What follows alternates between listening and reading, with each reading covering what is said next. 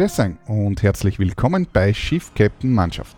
Mein Name ist Bernhard Fischer und das ist mein deutschsprachiger Podcast für Seglerinnen und Segler mit verschiedensten Themen rund ums Segeln und die Seefahrt.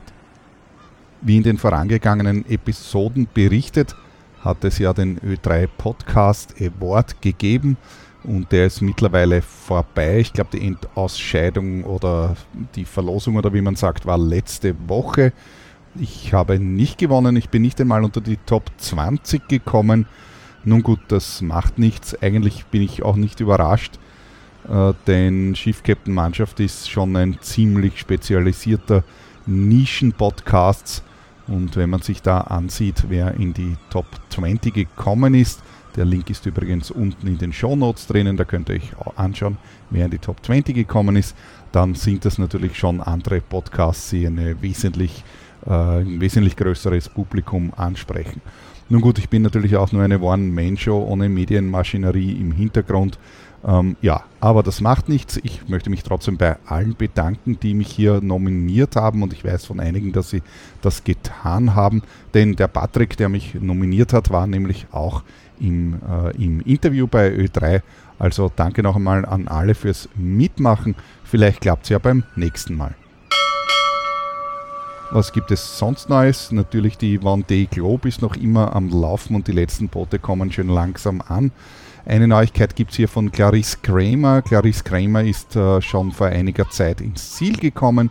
Äh, wir haben ja heute äh, den 100. Renntag und sie ist nach 87 Tagen, also doch schon vor einiger Zeit, äh, ins Ziel gekommen. Und äh, da gibt es auch einen Artikel natürlich, der einiges über sie schreibt. Und das Besondere daran ist, dass sie einen nahezu 20 Jahre alten Rekord gebrochen hat, nämlich äh, der Rekord der schnellsten Welt, Nonstop-Weltumsegelung durch eine Frau, nämlich hat den Rekord bisher gehalten mit 94 Tagen die Britin Ellen MacArthur und Clarisse Kramer hat diesen Rekord eben gebrochen mit 87 Tagen, 2 Stunden und 24 Minuten. Dann schauen wir, wie es sonst ausschaut äh, in der Vendée Globe. Also mittlerweile sind wir, wie schon gesagt, am 100. Renntag. Es sind 21 Boote mittlerweile angekommen. Der letzte, ähm, der angekommen ist bisher, war der Clement Giraud. Äh, und zwar ist er eben heute angekommen am Vormittag um halb elf Uhr. Die nächste, die nun ins Ziel kommen wird, ist äh, Miranda Maron und dann folgen nach einigen Tagen noch einige andere Boote, der Manuel Cousin und es wird dann doch noch länger dauern. Äh, der letzte im Bunde ist nach wie vor der Ari Husela. Ähm, er befindet sich derzeit, ich habe hier den Tracker vor mir, ähm, ungefähr, er ist bereits auf der Nordhalbkugel und würde mal sagen, er ist ungefähr hier am 12. nördlichen Breitengrad, ähm, was so viel bedeutet wie äh, er befindet sich hier jetzt da im Nordostpassat, der im Moment relativ, äh, relativ zart ist und ähm, ja, folgt seinem Weg eben nach Norden. Äh, vor ihm, äh, die nächste vor ihm ist die Alexia Barrier, äh, die Alexa befindet sich hier bereits am 19. Breitengrad. Das ist bereits nördlicher, zumindest ein bisschen nördlicher als die Kapverden. Natürlich nicht bei den Kapverden, sondern äh, mitten, an, mitten am Atlantik.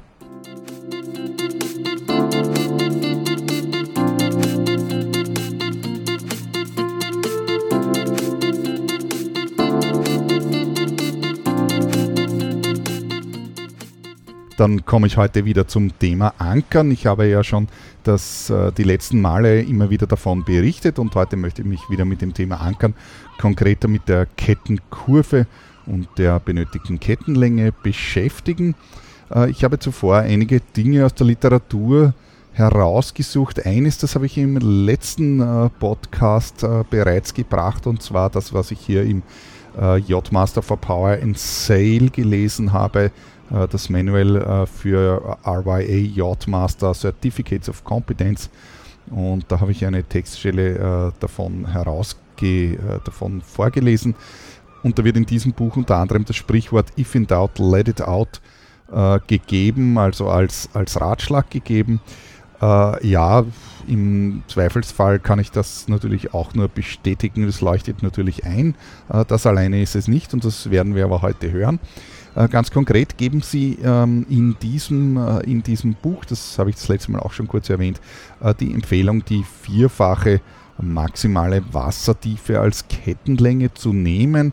Und dann gibt es hier noch den Beisatz, eben bei Strong Wind, Strong Stream, also starkem Wind, starker Strömung, soll man zumindest die achtfache maximale Wassertiefe wählen, also für die, für die Kettenlänge.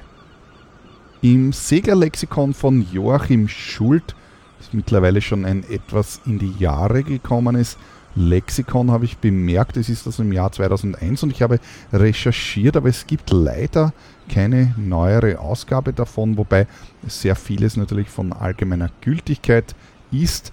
Auf jeden Fall habe ich in dem Lexikon auch nachgeschlagen, was, äh, was Sie hier über die ähm, was Sie hier über die äh, Kettenlänge zu berichten wissen. Und da steht drinnen ganz einfach, äh, kurz und knackig, naja, man soll halt die dreifache Wassertiefe als Kettenlänge wählen.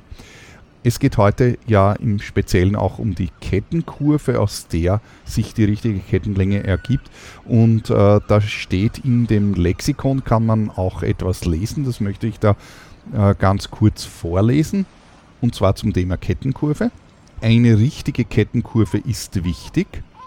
Zum einen muss sie für horizontalen Zug am Ankerschaft sorgen damit sich der Anker tiefer eingraben kann, wenn das Ankergeschirr stärker belastet wird.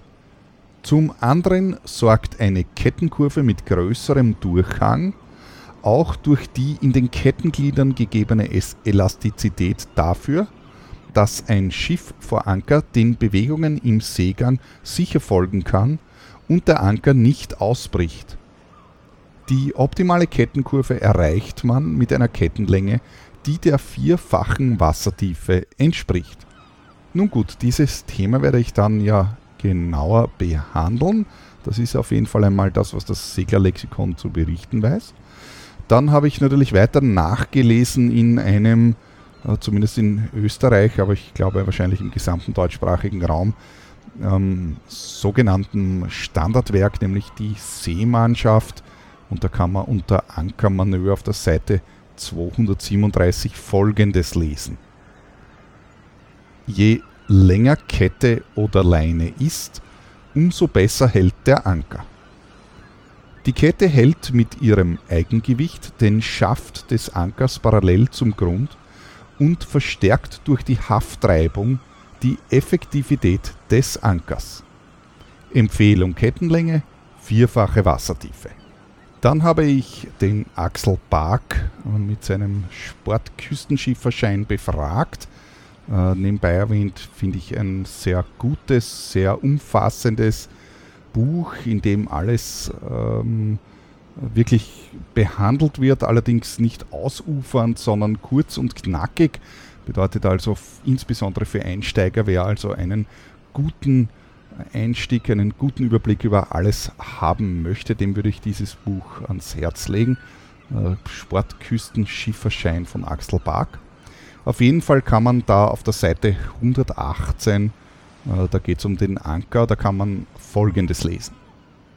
Der Anker hält am besten durch einen möglichst parallel zum Boden verlaufenden Zug. Je steiler die Zugkraft angreift, desto eher kann der Anker ausbrechen. Deshalb muss genügend Kette gesteckt werden. Längenempfehlung mindestens dreifache Wassertiefe. Nun, aus diesen Dingen, die wir da bisher gelesen hatten, sind sich auf jeden Fall alle einig, dass der parallele Zug äh, wesentlich ist und äh, ja, das ist es auch tatsächlich. Das ist auch das, was Matthias in, seinem, äh, in seiner Abhandlung eben zum Thema äh, Kettenkurve äh, behandelt oder dass das sozusagen der Ausgangspunkt für alles eigentlich ist. Und es leuchtet natürlich auf jeden Fall ein, dass der parallele Zug das Wichtige ist. Und da das Boot aber ja nicht auf derselben Höhe wie der Anker ist, sondern eben über Wasser hoffentlich, ähm, dann dadurch muss man natürlich eben eine entsprechende Länge wählen, sodass die Kette, die beim Anker ankommt, eben parallel am Boden liegt. Ich habe dann auch ein weiteres Buch befragt, nämlich das heißt Heavy Weather Sailing von Peter Bruce. Äh, ist übrigens eines der überhaupt besten Bücher, die man äh, zum Thema Segeln meiner Meinung nach äh, lesen kann. Es geht hier eben um Schwerwettersegeln. Ähm, also äh, wer jetzt nur im, Mittelmeer im Juli unterwegs ist, für den ist vielleicht nicht die richtige Literatur, aber wer vorhat, doch ähm, eine Weltreise oder, oder extremere Reisen zu unternehmen, den würde ich dieses Buch auf jeden Fall wärmstens ans Herz legen. Und in dem kann man auf der Seite 141 folgendes lesen.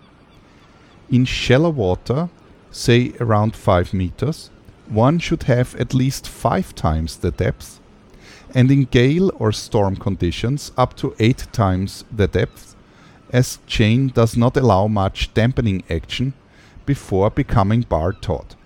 Das bedeutet so viel wie, was er am Ende dann sagt, ist, dass eben äh, die Kette lang genug sein muss, damit sie äh, eben nicht steif kommt, wie das sozusagen im Seefahrerdeutsch heißt, ähm, weil sie dann eben keine dämpfende Wirkung mehr hat.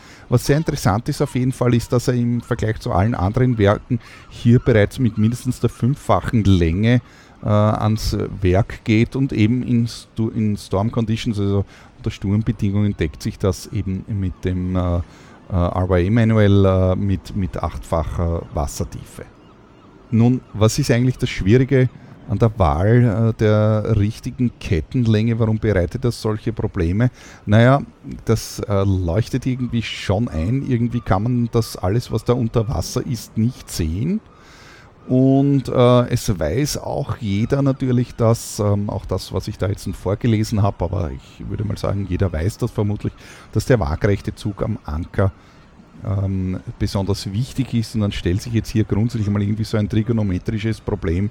Naja, das ist irgendwie so ein Dreieck, der Anker vorne unten und das Boot äh, hinten oben und, und da stellt man da so eine Überlegung an, wie viel Kette brauche ich denn da, damit das noch halbwegs waagrecht beim Anker ankommt. Äh, wohlgemerkt ist das eine äh, diese Überlegung ein äußerster Extremfall nur in der absoluten Sturmsituation äh, so, so wie sich die ähm, Kette eben waagrecht, ähm, also nicht waagrecht, aber, aber sozusagen äh, geradlinig äh, ausrichtet. Äh, das ist in den meisten Fällen ja nicht der Fall und unter Normalbedingungen ankere ich ja nicht, um mich vor einem Hurricane zu verstecken. Ähm, dort sollte ich mir dann tatsächlich sehr viel Gedanken über die Sache machen, aber in, in sage ich mal, unter Normalsituationen, das ist jetzt natürlich relativ, was eine Normalsituation ist, aber ich meine, der Frontdurchgang, wenn hier 7 Beaufort äh, wehen oder so, dann ist in, in einer Bucht, dann ist es jetzt noch keine extreme Sturmsituation. Da will man zwar mit Bedacht ankern, aber dennoch meiner Meinung nach noch keine extreme Sturmsituation. Und äh, was die meisten, glaube ich, bei dieser Überlegung vergessen, und äh, das ist einer der wesentlichen Faktoren, ist, dass die Kette ja kein Nylonfaden ist, sondern dass die Kette aus Eisen ist und dementsprechend relativ schwer ist und äh, durch die Schwerkraft nach unten gezogen wird. Und das hat einen ganz wesentlichen Effekt auf die ganze Angelegenheit.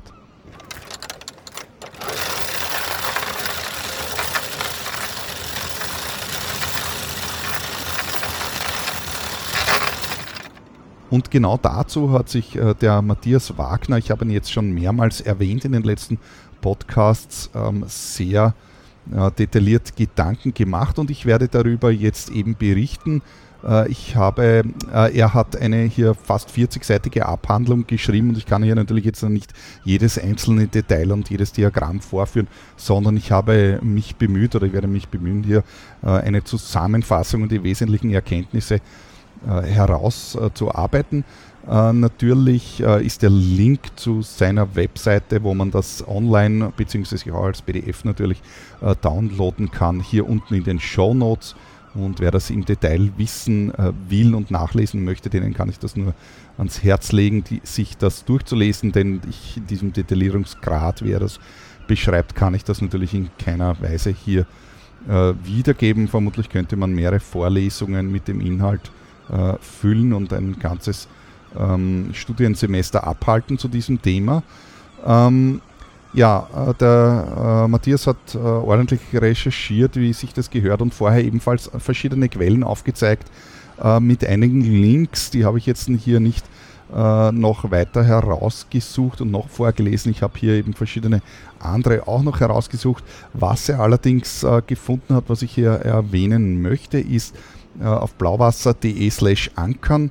Äh, hier wird äh, relativ viel zum Thema ähm, eben zum Thema Ankern und auch Kettenlänge und so weiter eben äh, berichtet. Auf jeden Fall kommen diese dort in äh, zu einer anderen Angabe als äh, sozusagen der linearen Abhängigkeit von, man möge doch bitte drei oder vier oder fünfmal so viel wie die Wassertiefe an Kettenlänge nehmen, sondern hier wird angegeben, äh, dass die empfehlenswerte Länge die Wassertiefe plus eine Konstante ist, wobei diese Konstante angegeben wird mit 25 bis 35 Metern, das eben von verschiedenen Faktoren, in erster Linie halt von dem Boot und, und der Windstärke abhängt. Und das ist eigentlich ein nicht linearer Zusammenhang, wenn man sich das sozusagen überlegt. Ähm, äh, also sozusagen, es ist, also nicht linear stimmt jetzt nicht, es hängt eben nur mit der Wassertiefe zusammen, plus eben der konstante Faktor ähm, bedeutet sozusagen, dass, dass das Verhältnis eigentlich dann äh, bei größeren äh, Wassertiefen äh, sich, wenn, wenn man das Verhältnis zwischen der Länge und der Wassertiefe sozusagen berücksichtigt, äh, sich, sich dann ändert, was bei einem linearen Zusammenhang, wenn ich sage, ich nehme immer die dreifache Ketten äh, Wassertiefe, dann ist ja dieser Zusammenhang immer gleich. Und das ist auf jeden Fall eine relativ interessante Erkenntnis, die eben abweicht von diesen normalen äh, Betrachtungen.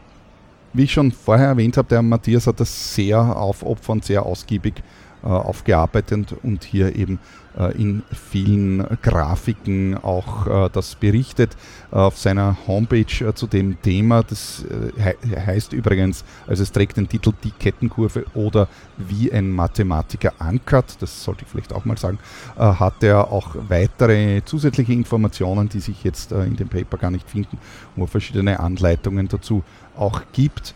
Äh, es gibt dazu auch eine App für Android, habe ich gefunden, eventuell auch für iOS, das weiß ich jetzt nicht, aber auf, im Play Store habe ich es auf jeden Fall äh, gefunden und installiert und angeschaut. Dann gibt er äh, auf seiner Homepage auch verschiedene Entscheidungsbäume an, äh, wie man sozusagen also alle möglichen Ankerszenarien durchspielen kann, was ist, wenn, dann und so weiter. Ja.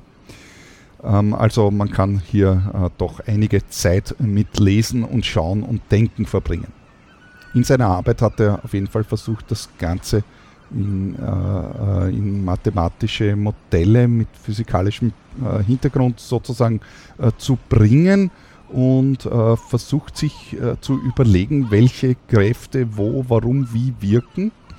und er betont das in seinem Paper und das möchte ich hier jetzt auch betonen. Und zwar es geht tatsächlich hier um die minimale Kettenlänge, die mindestens notwendig ist, damit die Kette eben am Anker noch waagerecht angreift. Ich möchte hier besonders betonen, und er betont das eben auch in seiner Arbeit, dass es äh, nichts mit der Haltekraft des Ankers selbst zu tun hat.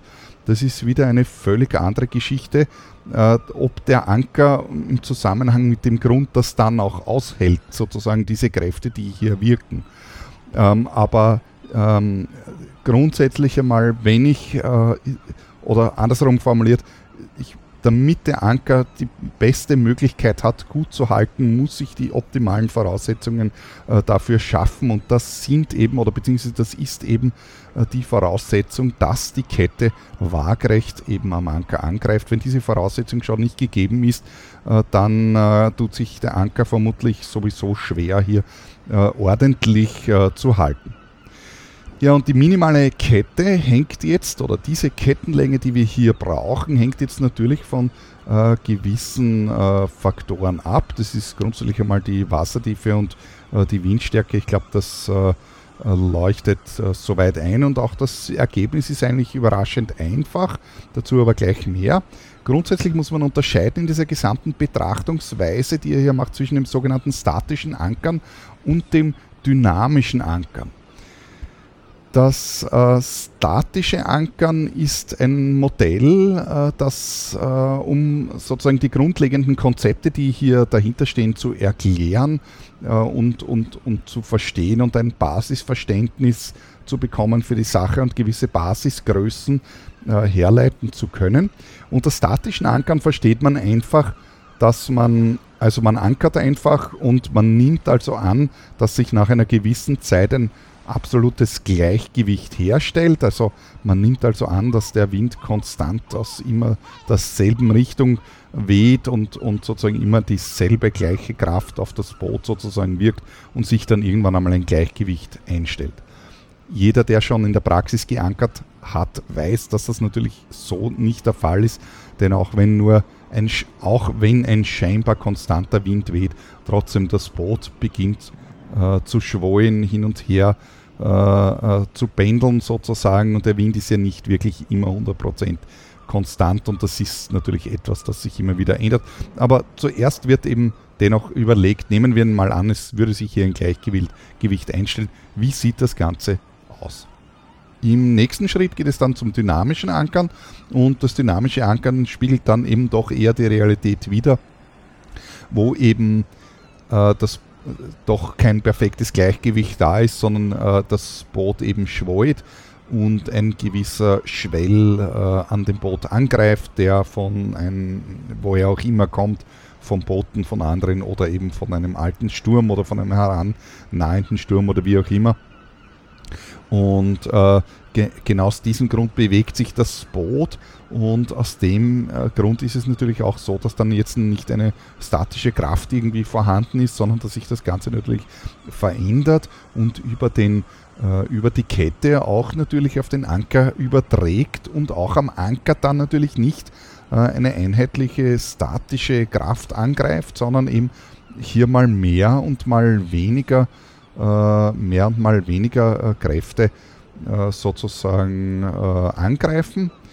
ich komme dann später noch dazu, aber das ist vor allem im seichten Wasser ein Thema, wo dann auf jeden Fall plötzlich enorme Kräfte entstehen können und die am Anker und auf den Klampen des Bootes angreifen und dort eben entsprechend verankert werden wollen, also ich meine mit dem Boot verbunden werden wollen. Zu dem Thema habe ich aber im Podcast Nummer 52 äh, schon einiges äh, sozusagen gesagt. Ein Faktor, äh, der hier eine Rolle spielt, möchte ich ein bisschen vorgreifen, da komme ich aber später im Detail dazu, ist die sogenannte Elastizität der Kette. Also sozusagen die Kette hat ja einen Durchhang und die bewegt sich nach oben und nach unten. Und dieser ähm, sozusagen dieses Maß hat also einen wesentlichen Einfluss auf die ganze Sache. Das Thema ist ja die Kettenkurve. Dann stellt sich natürlich die Frage, naja, was ist eigentlich die Kettenkurve überhaupt? Und äh, da stellt man also fest, dass äh, eine Kette oder auch Trossen und Seile und andere, andere solche Dinge äh, unter Einfluss der Schwerkraft, und das ist das Wesentliche, wir haben ja eine Schwerkraft auf der Erde, äh, wenn sie äh, an zwei Punkten aufgehängt sind, äh, also eine bestimmte Form annehmen und diese Form, die kann man also auch äh, mathematisch beschreiben und das ist immer dieselbe Form. Und das ist keine neue Erkenntnis, sondern das ist eine sogar sehr alte Erkenntnis, die ins 17. Jahrhundert zurückgeht. Und zwar ähm, äh, wurde das Ganze beschrieben von Christian Huygens und äh, Johann Bernoulli. Äh, der Christian Huygens ist, Huygens ist ein Nieder niederländischer Astronom und Mathematiker und Physiker gewesen. Und äh, da habe ich übrigens jetzt eine sehr interessante Entdeckung gemacht. Äh, bei den Recherchen dazu bin ich draufgekommen. Also das ist eine neue Erkenntnis, die man noch nicht hat. Also ich weiß jetzt nicht genau, ist erst in den letzten Jahren auf jeden Fall erkannt worden. Äh, dass anscheinend äh, der Christian Huygens, Huygens äh, die erste Längengraduhr der Welt gebaut hat. Da stellt sich jetzt kurz die Frage, was ist denn eine Längengraduhr? Ähm, das ist ein altes Problem der Seefahrt und zu diesem Zweck wurde damals auch die britische Längengrad-Kommission ins Leben gerufen, die eben das Problem der Längengrad-Bestimmung, für die man eine Uhrzeit braucht, ähm, äh, eben lösen sollte. Tatsächlich wurde das Problem letztendlich von äh, John Harrison gelöst. Das war Ende des 17., Anfang des 18. Jahrhunderts. Ist wohlgemerkt eine komplett andere Geschichte und da werde ich selbstverständlich auch einmal einen Podcast dazu widmen. Äh, ich habe in der Vergangenheit schon einige Podcasts zum Thema Astronomie gemacht, beziehungsweise äh, Navigation nach den Sternen, wo ich unter anderem auch auf dieses Thema äh, ein bisschen eingegangen bin. Ähm, wie gesagt, das Interessante an, der, an, dieser Sache ist, dass offenbar eben äh, bereits zuvor, es war allerdings anscheinend eben unbekannt zur damaligen Zeit, eben der Christian Huygens in der Lage war, eine Uhr zu bauen, die diese Ansprüche erfüllt hätte oder sie hat, nur wurde das eben nicht bekannt. Ja, um zurückzukommen zur Kettenkurve, ja, wie sieht die Kette aus? Das ist eine Funktion des Cosinus Hyperbolicus. Das ist, äh, wenn man äh, eine Parabel kennt, äh, ungefähr so eine Form. Ähnliches ist nicht dasselbe, aber es sieht sehr ähnlich aus. Ähm, äh, wer jetzt damit auch nichts äh, anfangen kann, ja, ähm, wie, wie sieht denn das tatsächlich aus? Ja, zum einen kann man sagen, äh, wenn man sich äh, zum Beispiel Freileitungen, äh, die an Strommasten hängen, zwischen den beiden Masten, dann bildet sich, also zwischen zwei Masten, dann bildet sich eben genau diese, diese, dieser Durchhang eben in dieser Kurve aus.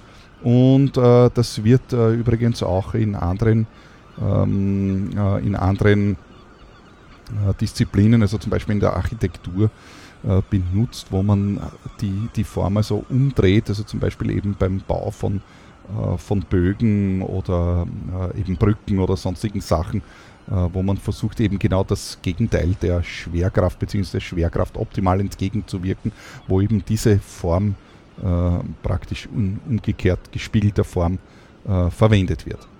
Ja, und diese Ankerkette ist ebenfalls, nimmt ebenfalls diese natürliche Form an, äh, nur dass sie nicht an zwei Punkten aufgehängt ist, sondern in der Mitte halt am Nullpunkt ist, wo eben der Anker am Boden äh, liegt und äh, die Kette hat jetzt nun die Aufgabe eben die Kraft, die auf das Boot wirkt, über sozusagen vom Boot über die Kette eben auf den Anker umzuleiten und damit ergibt sich eben dieser Durch, Durchhang, der sich genau aus dieser Kettenkurve äh, mathematisch betrachtet jetzt ableitet. Wenn man sich jetzt vorstellt, dass gar kein Wind weht, was wird dann passieren? Ja, das hat jeder, der in der Praxis schon geankert hat, natürlich auch erlebt. Dann wird also die Kette einfach senkrecht nach unten äh, hängen. Äh, dann hat sie eigentlich äh, gar keine Funktion sozusagen.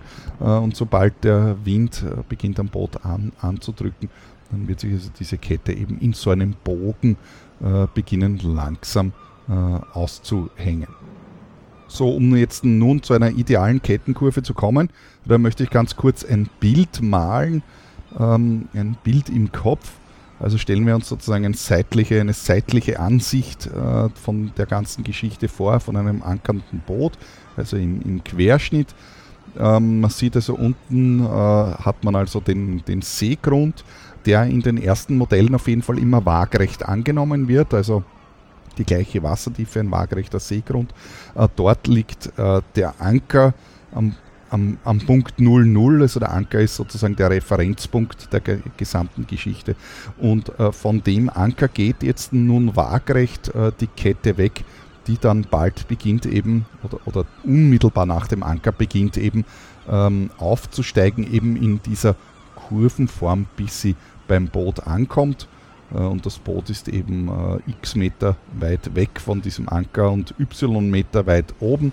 Y ist also die Wassertiefe ganz einfach und x ist eben die Entfernung in der horizontalen, die aber tatsächlich eigentlich keine Rolle spielt. Das sage ich jetzt nur so in diesem Punkt, um ein paar Koordinaten als Referenzen hier zu haben. Ja. Entscheidend ist äh, jetzt nicht, wie viel Meter eigentlich das Boot vom Anker in der Horizontale gemessen weg ist, sondern entscheidend ist natürlich, äh, wie lang ist die Kette bis dorthin. Und dann haben wir hier zwei Kräfte angreifen. Das ist äh, die äh, Kraft des Windes, die auf das Boot äh, wirkt und äh, die Kraft äh, auf, die, auf die Kette wirkt, beziehungsweise die Kette nach unten gezogen wird.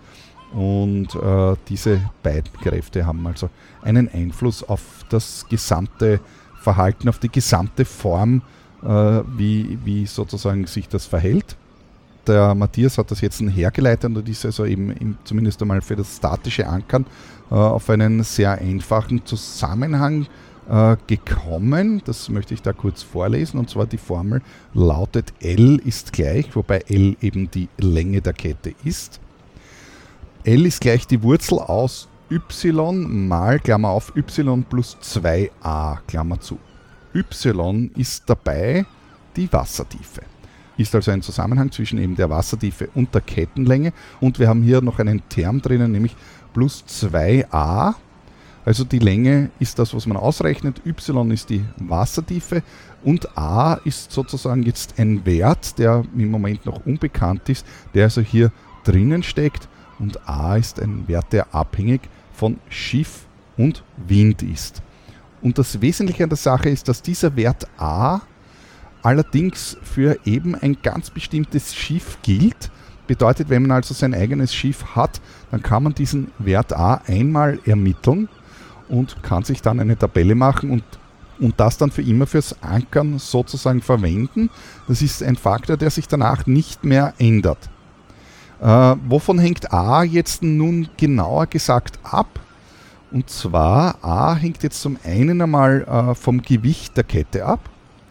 Äh, das Gewicht der Kette ist ja unterschiedlich. Dazu äh, sozusagen habe ich auch im letzten an einem vorletzten Podcast relativ viel erzählt. Also so unterschiedlich ist es nicht. Im Wesentlichen hängt es davon ab, äh, wie stark die Kette ist. Sprich, habe ich eine 8 mm oder eine 10 oder 12 mm Kette.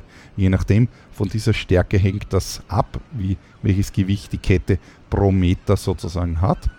Und dann ist der Wert A weiter abhängig von der Windangriffsfläche. Das Kettengewicht lässt sich ja relativ einfach ermitteln, weil ich weiß, wie schwer äh, wie stark meine Kette ist, dann kann ich also ausrechnen, wie das Gewicht die Kette hat. Und dann hängt das Ganze noch von der Windangriffsfläche ab und der Wert A ist eben das Verhältnis zwischen äh, der Angriffs-, also zwischen der Windkraft und dem Gewicht der Kette pro Meter. Wie gesagt, das Kettengewicht lässt sich ja relativ einfach ermitteln. Äh, die Windkraft äh, ist schon etwas schwieriger äh, zu ermitteln. Die Windkraft hängt zum einen natürlich von der Windstärke ab, also genau genommen von dem, von dem Staudruck eigentlich, aber der, der ist von der Windstärke abhängig und da gibt es eine Tabelle, wo man das einfach nachlesen kann, wie das ist. Der unbekannte Wert ist die sogenannte ähm, effektive, äh, effektive Windangriffsfläche, äh, die, äh, ähm, die das Boot sozusagen dem Wind entgegenbringt. Und das ist ein Wert, den man äh, natürlich feststellen kann, dazu komme ich später noch, aber der vielleicht nicht auf den ersten Blick ganz so offensichtlich ist.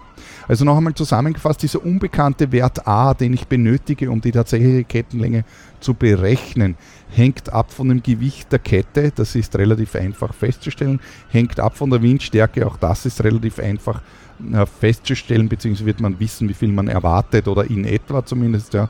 Und dann von der Windangriffsfläche, das ist die größte Unbekannte. Ich möchte aber hier eine Abschätzung geben, äh, nur äh, damit man jetzt vorstellen, wie viel ist das jetzt? Sind das 2 Quadratmeter oder 20 oder 50 oder wie viel ist denn das eigentlich? Und ich habe hier ein bisschen herumgerechnet. Äh, wenn man sich jetzt zum Beispiel nur einmal vorstellt, man hat einen Mast, sagen wir, er hat einen Querschnitt von 20 cm und ist 15 Meter hoch. Und ich nehmen wir einmal an, das ist eben ein viereckiges Stück, was es natürlich nicht ist, aber wenn man das nur mal so abnimmt, dann komme ich hier eben auf ca. 3 Quadratmeter, also 3 Quadratmeter Fläche, die der Mast hat. Aber wir könnten das jetzt abmindern und sagen, naja, der ist rund und ist jetzt nicht sozusagen 100% Windab, äh, Windangriffsfläche. Also minimiere ich das um die Hälfte, äh, komme ich trotzdem noch immer auf eineinhalb Quadratmeter Windangriffsfläche alleine der Mast.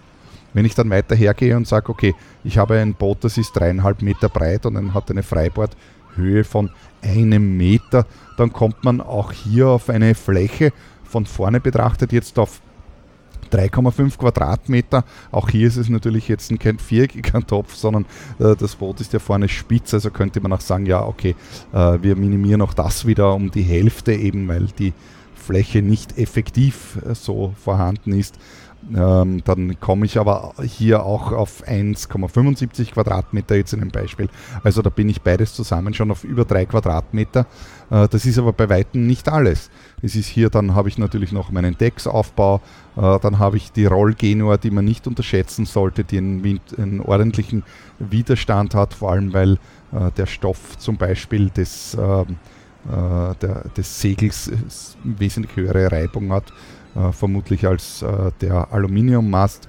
Dann habe ich natürlich die Wanten, die Reling, äh, die Lazy Bags, hinten eventuell einen Geräteträger, das Bimini, die Sprayhood äh, und, und, und, und. Also es sind hier ganz schön viele Teile, die äh, dem Wind hier eine Angriffsfläche bieten. Und umso mehr diese Angriffsfläche ist, umso größer wird natürlich äh, auch eben die Kraft, die dann im Endeffekt äh, der Wind sozusagen hier ähm, äh, die, die hier durch den Wind eben wirkt und die dann natürlich auch Kette und Anker halten müssten. Also hier vielleicht auch gleich äh, als Ratschlag, ähm, ich meine, es leuchtet irgendwie ein, wenn ich also im heftigeren ähm, Wind äh, ankern werde oder erwarte, äh, dass der Wind heftiger ist, dann kann ich meiner Meinung nach hier durchaus optimieren und äh, die, äh, die die Angriffsfläche einfach minimieren. Äh, manche Dinge bringe ich natürlich nicht weg, ich werde nicht den Master umlegen, aber man kann sehr wohl zum Beispiel das Bimini einklappen, äh, man kann die Sprayhood wegklappen, äh, man kann das unnötige Beiboot wegräumen und sonstige Dinge, die halt alles, die halt alle einen gewissen Windangriffspunkt bieten, kann man auf jeden Fall natürlich irgendwo verstauen und wegräumen, um das Boot windschlüpfriger zu machen. Der Matthias hat in seinem Dokument jetzt verschiedene Werte von A einfach angenommen und verschiedene äh, Beispiele ähm, äh, beschrieben und in, in äh, Diagrammen dargestellt. Äh, und äh, da habe ich jetzt ein Beispiel herausgegriffen, nur damit man jetzt ein Gefühl bekommt. Also vielleicht nochmal ganz kurz zurück. Also mit Hilfe dieser Formel, die ich da vorher genannt habe, äh, also nochmal die Formel heißt L ist gleich die Wurzel aus y mal Klammer auf y plus 2a Klammer zu also die Wurzel ist über das Gesamte. Da steckt eben y ist die Wassertiefe drin und plus 2a, also äh, a ist eben dieser noch unbekannte Faktor, zu dem komme ich dann gleich, gleich. Aber dieser Faktor eben hängt von Wind und Boot ab. Und wenn ich mein Boot kenne und immer dasselbe habe, nehmen wir einmal an, habe ich diesen Faktor a schon bestimmt. Wie gesagt, in dem Dokument sind äh, verschiedene Beispiele für a angenommen äh, und äh, ich habe hier jetzt, äh, ich möchte hier jetzt ein paar Zahlen angeben, äh, damit man hier ein Gefühl bekommt, was das bedeutet. Und zwar habe ich das Diagramm herausgegriffen, wo es um, eine, um ein Boot mit einer 10 mm Stahlkette gibt, äh, geht und eine effektive Windangriffsfläche von 10 Quadratmeter. Er hat also hier Boote, kleinere, windschlüpfrigere Boote mit 5 Quadratmeter drin, dann welche mit 10 und welche mit 20 Quadratmeter. Ich habe also das mittlere mal als Beispiel äh, gewählt, damit man hier äh, jetzt ähm, ein paar konkrete Zahlen bekommt. Äh, und das ist ein Diagramm und in dem Diagramm eingetragen äh, sind jetzt zum einen äh, die Wassertiefen auf der x-Achse, also nach rechts, und äh, nach oben hin äh, die, die Kettenlänge, also nach oben hin liest man dann die Kettenlänge ab. Und in dem Diagramm sind nun verschiedene Kurven für dieses angenommene fiktive Boot drinnen und die Kurven sind je nach, je nach Windstärke, die man erwarten, die man erwartet.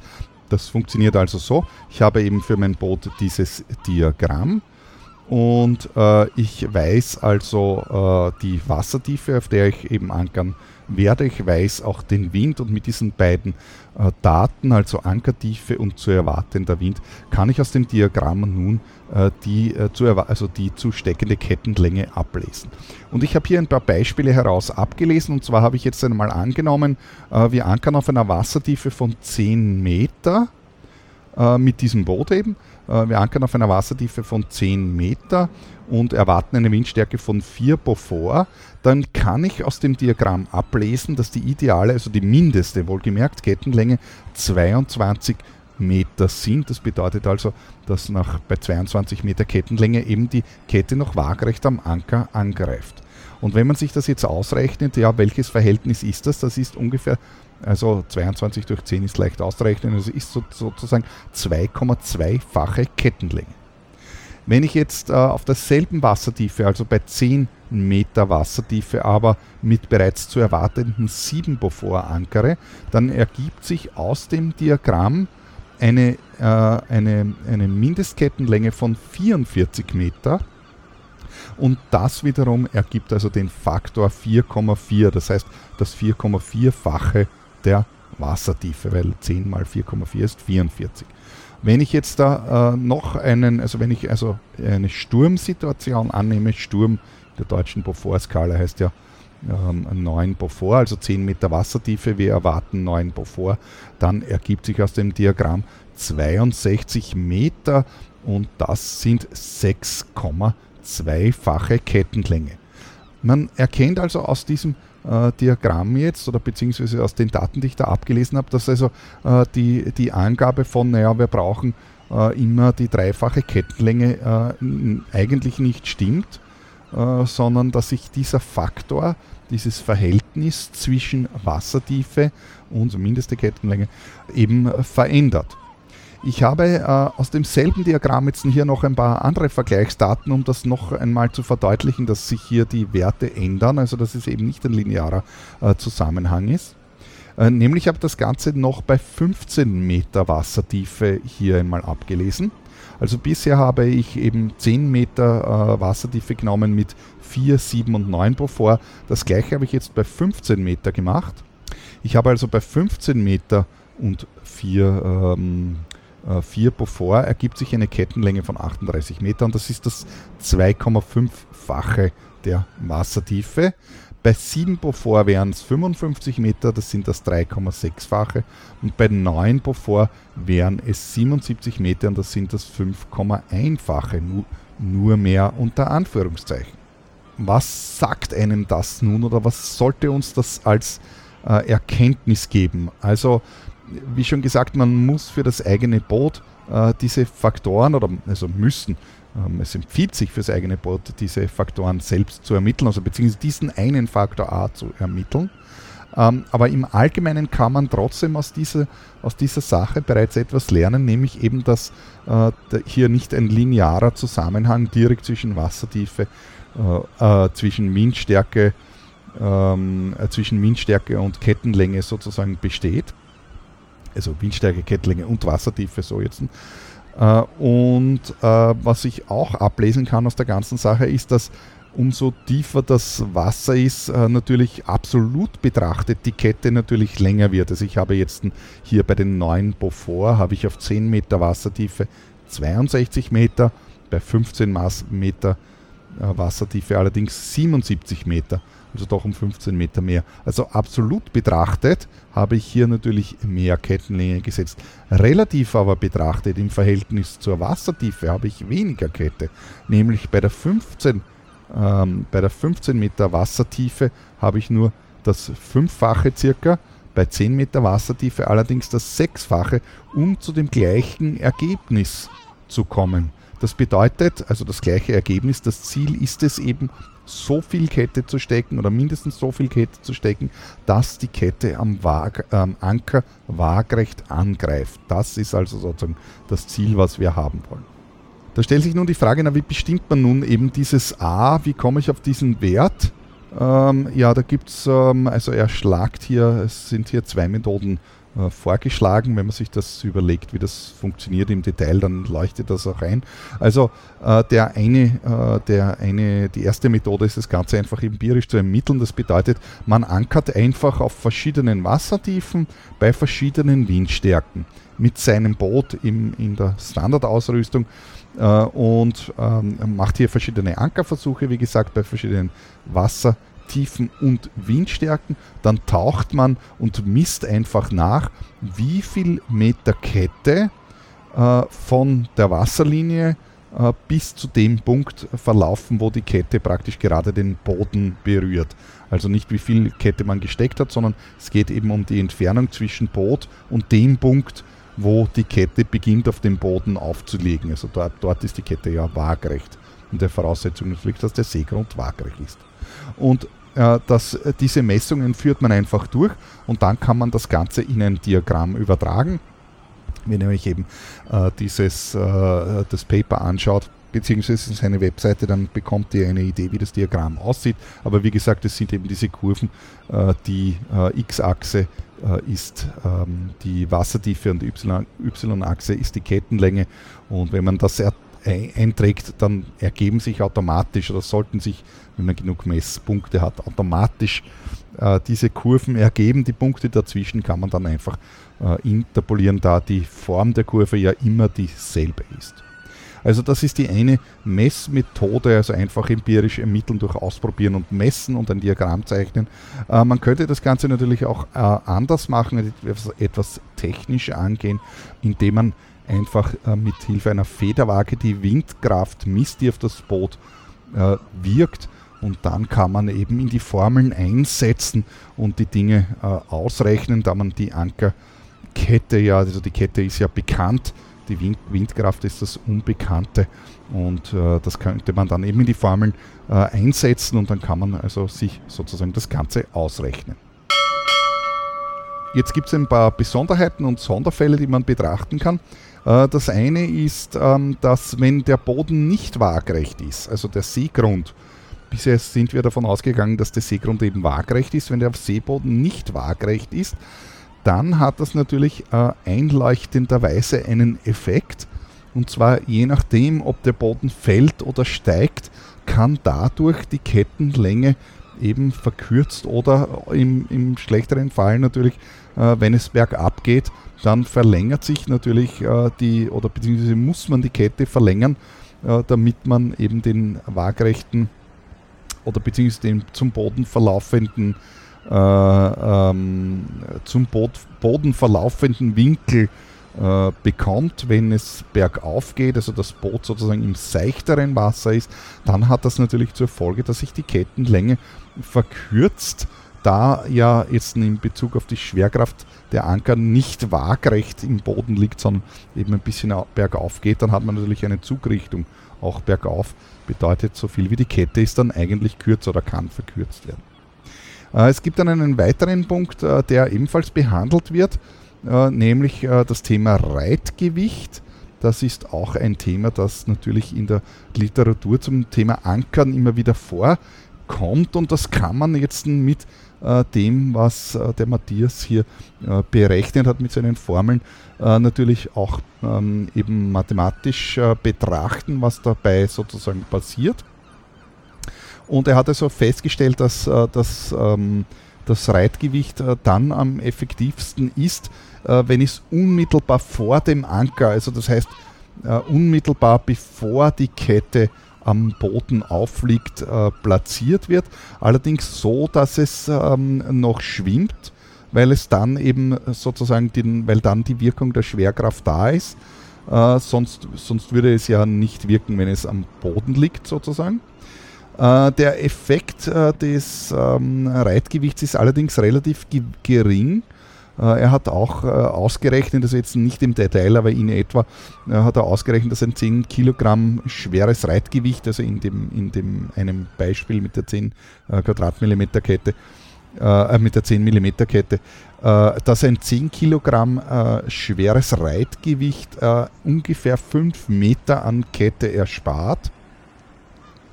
Äh, diese 5 Meter an Kette hätten aber auch grob geschätzt jetzt ungefähr 10 Kilogramm. Was so viel bedeutet, wie man erspart sich am Boot eigentlich in, dem, in diesem Beispiel jetzt kein Gewicht, weil ob ich jetzt die 10 Kilogramm Reitgewicht mitführe und dafür 5 Meter weniger Kette, habe ich also sozusagen nicht tatsächlich irgendetwas gewonnen. Äh, bedeutet so viel wie äh, das, die Quintessenz ist eigentlich, dass es grundsätzlich einmal für das äh, für, für die Kettenkurve und für den idealen Angriffswinkel eigentlich ähm, mehr oder weniger nichts bringt. Es stimmt nicht hundertprozentig, aber mehr oder weniger.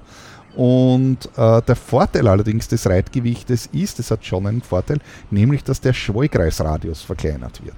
Wenn ich also in einer engen Bucht bin und aus irgendeinem Grund nicht unendlich viel, oder also unendlich hat man sowieso nicht, aber nicht ausreichend äh, Kette stecken kann, dann kann ich durch das Reit Reitgewicht meine Ankerkette, die ich benötige, äh, verkürzen. Also ich habe keine Gewichtsersparnis am Boot, wenn das das Argument ist, aber ich kann mir eben in dieser Situation äh, den Schwollkreisradius verkürzen.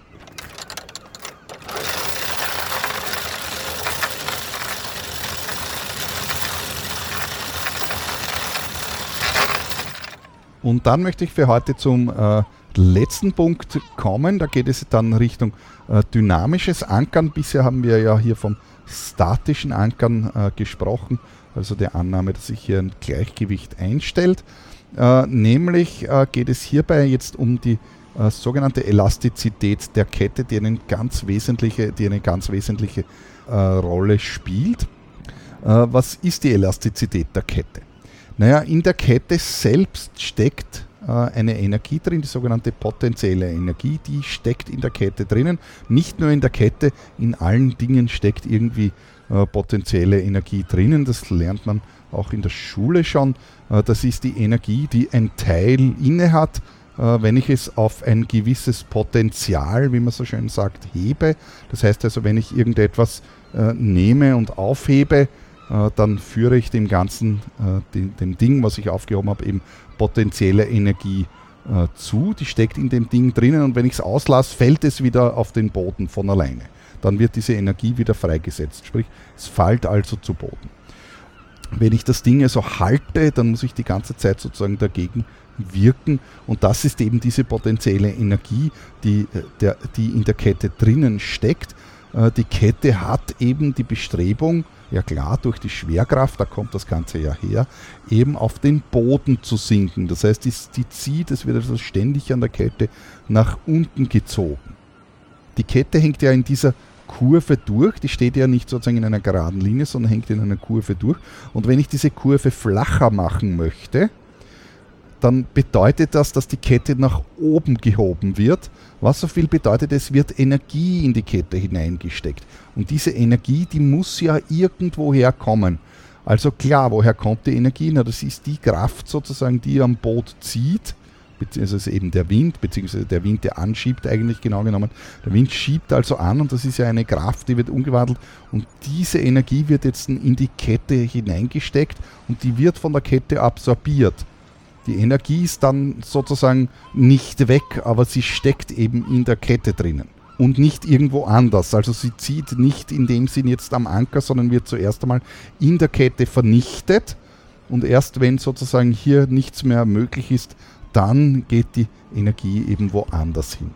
Ja, und das ist also eine ganz wesentliche Erkenntnis, dass man äh, sich das also äh, vorstellen kann, dass diese Kette eben eine Energie aufnehmen kann und äh, wie viel Energie sie aufnehmen kann, hängt von gewissen Faktoren ab. Und zwar zum einen ist das einmal äh, das Gewicht der Kette, das frei hängt. Es ist wohlgemerkt hier jetzt nicht die gesamte Kettenlänge, es ist nicht die Rede von der gesamten Kettenlänge, sondern die Länge, die frei, also sprich abgehoben hängt, die, was am Boden liegt, sozusagen das Stück, das am Boden liegt und das Stück, was im Ankerkasten äh, liegt, nimmt also keine Energie auf, sondern es geht also tatsächlich um die, das Stück der Kette, das abgehoben sozusagen hängt. Und dann hängt das Ganze weiter davon ab, wie viel Raum die Kette hat, um sich zu bewegen nach oben die Kette wird natürlich nicht aus der Wasseroberfläche herausspringen und sich nach oben durchbiegen, das leuchtet glaube ich auch ein, sondern der Durchhang bestimmt also sozusagen, wie weit sich die Kette nach oben bewegen kann, bis eben sozusagen das Maximum erreicht ist und das Maximum ist eben die gerade Linie dann äh, zwischen dem Anker und dem Boot. Mehr geht dann nicht. Also das ist ebenfalls ein Faktor sozusagen, der das Ganze bestimmt. Und genauer gesagt, also wenn man beide zusammennimmt, nimmt jetzt eben die Länge, was ich genannt, äh, genannt habe, und die Wassertiefe, äh, dann ist also ausschlaggebend eigentlich das Verhältnis zwischen Länge und Wassertiefe und diese beiden Dinge miteinander bestimmen dann die Elastizität der Kette. Das heißt, wenn also jetzt mehr Kette hängt und eine andere Wassertiefe ist sozusagen, dann verändert sich äh, dieses Maß eben. Das Ganze lässt sich natürlich berechnen. Das Ziel ist es jetzt natürlich eine maximale Elastizität zu erreichen, also dass die äh, Kette so viel wie möglich Energie äh, aufnehmen kann, weil das ist Energie, die jetzt zum Beispiel, wenn eine Böe einfällt, in der Kette sozusagen unter Anführungszeichen vernichtet wird. Sie wird nicht vernichtet, aber in der Kette gespeichert. Äh, und, und das möchte man also erreichen. Das kann man also ausrechnen und es stellt sich also heraus, dass äh, der Scope eben ein Maximum bei 1,4 hat. Also dort wäre äh, sozusagen 100% Elastizität. Ich, also ich habe es schon genannt, das ist ja ein Verhältnismaß eigentlich. Ähm, und äh, das ist also jetzt eben das Verhältnis zwischen der Länge und der Wassertiefe. Äh, aber wie gesagt, es geht hier also nicht um die Länge, die ich hinausgeworfen habe, sondern um die Länge, äh, die äh, einen, äh, einen Durchhang, also die vom Boden äh, abgehoben ist und nicht die absolute Kettenlänge, die ich hinausgeworfen habe. Also der Scope verbessert sich jetzt nicht, beziehungsweise das Maß verbessert sich jetzt nicht, wenn ich da vorher dann noch 50 Meter Kette am Boden liegen habe, möchte ich jetzt da sozusagen, um es auf den Punkt zu bringen. Und äh, die Kurve, also sozusagen die Elastizitätskurve, sieht also so aus, äh, die beginnt bei 0, äh, hat dann ein Maximum, Maximum, steigt also an, hat dann ein Maximum und fällt wieder ab. Und das heißt also, man möchte in diese, diese maximale Elastizität sozusagen erreichen. Also wenn man sich jetzt ein Diagramm vorstellt, bei dem man äh, auf äh, der x-Achse den Scope, also äh, das ist eben das Verhältnis äh, zwischen äh, Wassertiefe und Kettenlänge aufträgt. Und auf der y-Achse, also nach oben sozusagen, hat man die Elastizität. Dann hat man eben so eine Kurve, die eben ganz links bei 0 beginnt, dann eben ansteigt und nach rechts wieder abfällt beim Durchwandern dieser Kurve kann man also sagen, dass ganz links ähm, die, äh, die Windstille ist und ganz rechts der Sturm ist. Also, also ganz links hat die Kette gar keine Elastizität, was aber eigentlich egal ist, weil wenn kein Wind geht, ist es eh egal. Das liegt eben daran, weil die Kette eben äh, äh kerzengrad nach unten hängt. Und äh, ganz rechts hat man auch keine Elastizität, weil die Kette eben absolut gespannt ist und, und eben keinen Raum mehr hat, eben äh, mit Energie aufgeladen zu werden, also sozusagen, weil kein Durchgang mehr da ist, so wie ich das vorher beschrieben habe. Ähm, der Scope ist aber eben ein Verhältnismaß eben zwischen äh, Wassertiefe und Länge und dementsprechend kann man das also anpassen. Das ist jetzt sozusagen bildlich etwas einfacher darzustellen. Also ich würde sagen, schaut euch einmal das Paper von ihm an. Er hat aber hier äh, ein paar Beispiele gegeben, damit man sich das jetzt besser vorstellen kann, ähm, was das bedeutet. Also das Endergebnis äh, aus der ganzen Sache ist jetzt, ohne hier mit Zahlen und Formeln ähm, um sich zu werfen, äh, das Endergebnis ist also äh, sehr wesentlich äh, und vielleicht nicht auf den ersten Blick einleuchtend, sollte mit dem, was ich aber jetzt bereits erklärt habe, einleuchtend sein. Wenn man annimmt, dass man in besonders seichtem Wasser ankert, dann hat die Kette eine sehr geringe Elastizität. Und zwar deswegen, weil sie eben aufgrund der geringen Wassertiefe relativ schnell in diesem gespannten Zustand ist, da sie nur sehr wenig durchhängt. Aus diesem Grund hat sie eben relativ wenig Elastizität und was bedeutet das? Wenn also die Kette dann gespannt ist, dann kann sie nichts mehr, dann kann sie kein, nicht mehr Energie aufnehmen, dann wird jede Kraft, jedes Wellchen, äh, das daherkommt, jede Böe wird also eins zu eins übertragen. Und zwar auf der einen Seite am Boot natürlich auf die Klampen oder wo auch immer man den Anker fixiert hat, äh, die Kette fixiert hat und am anderen Ende natürlich direkt auf den Anker, der das Ganze versucht irgendwie in den Boden zu übertragen und hoffentlich nicht auszureißen. Das ist also die, die wesentliche Erkenntnis. Das heißt, man kann also die Elastizität der Kette deutlich erhöhen, indem man vor allem eben in Sturmsituationen, also bei Leichtwindsituationen ist es noch relativ egal, aber wenn man dann doch Richtung Starkwind- und Sturmsituationen geht, kann man also die Elastizität der Kette wesentlich verbessern, indem man eben in tieferes Wasser ankernd geht.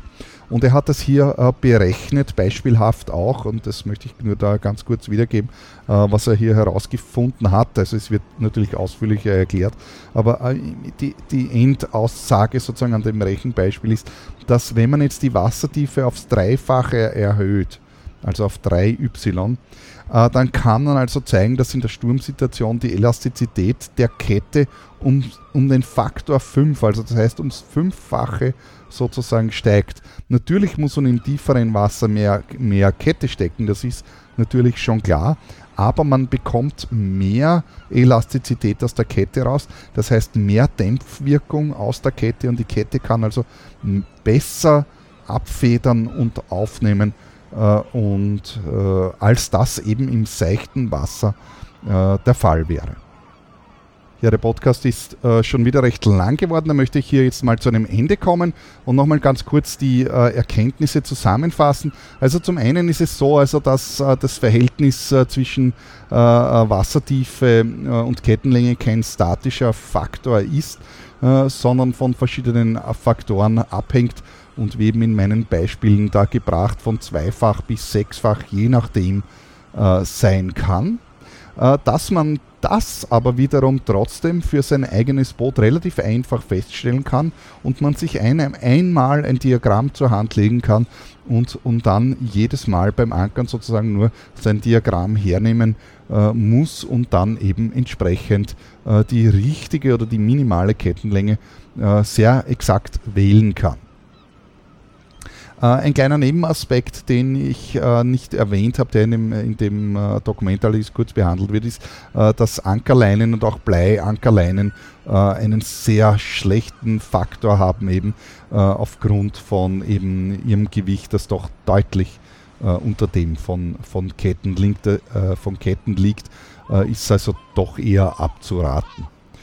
Ähm, dann habe ich ganz kurz das Reitgewicht behandelt. Also das Reitgewicht hat jetzt ein wenig Effekt, was sozusagen die Halte, äh, was, äh, äh, was die Kettenlänge betrifft, sofern man das Reitgewicht nicht benutzt, um den Schwoi-Radius äh, zu verkürzen. Dafür hat es natürlich sehr wohl einen äh, Effekt. Ja, all das, was ich da gesagt habe, noch einmal, ich habe es am Anfang betont, hat natürlich nichts mit der Haltekraft des Ankers zu tun. Äh, es heißt jetzt nicht, dass der Anker um jeden Preis hält, nur weil die Kette äh, waagerecht äh, an, am Anker ankommt. Da können natürlich andere Faktoren auch eine Rolle spielen, dass der Anker zu klein ist oder dass der Anker nicht zum Boden passt oder der Boden schlecht ist und und und verschiedene andere Faktoren, dass trotzdem sozusagen der Anker äh, eben nicht hält. Aber das ist unabhängig eben von dieser Betrachtung, die ich da gemacht habe. Äh, es gibt natürlich dann verschiedene, um die Haltekraft äh, zu verbessern, gibt es verschiedene Ankertechniken, aber das wäre dann natürlich wieder ein eigener Podcast, den ich auch irgendwann einmal vorbereiten äh, werde.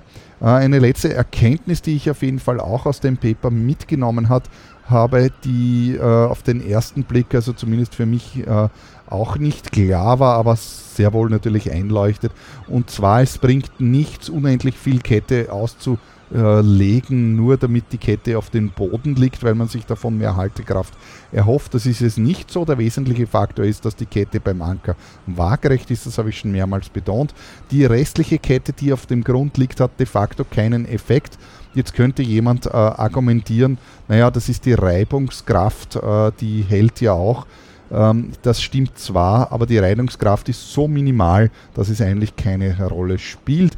Und wie der Matthias das jetzt auch in seinem Paper beschrieben hat, probiert doch einfach einmal 10 Meter Kette am Sandstrand entlang äh, zu ziehen, ob da besonders viel Widerstand ist oder nicht. Und ich glaube, allein in einem Gedankenexperiment wird man feststellen, dass hier nicht besonders viel äh, Kraft entgegengebracht wird.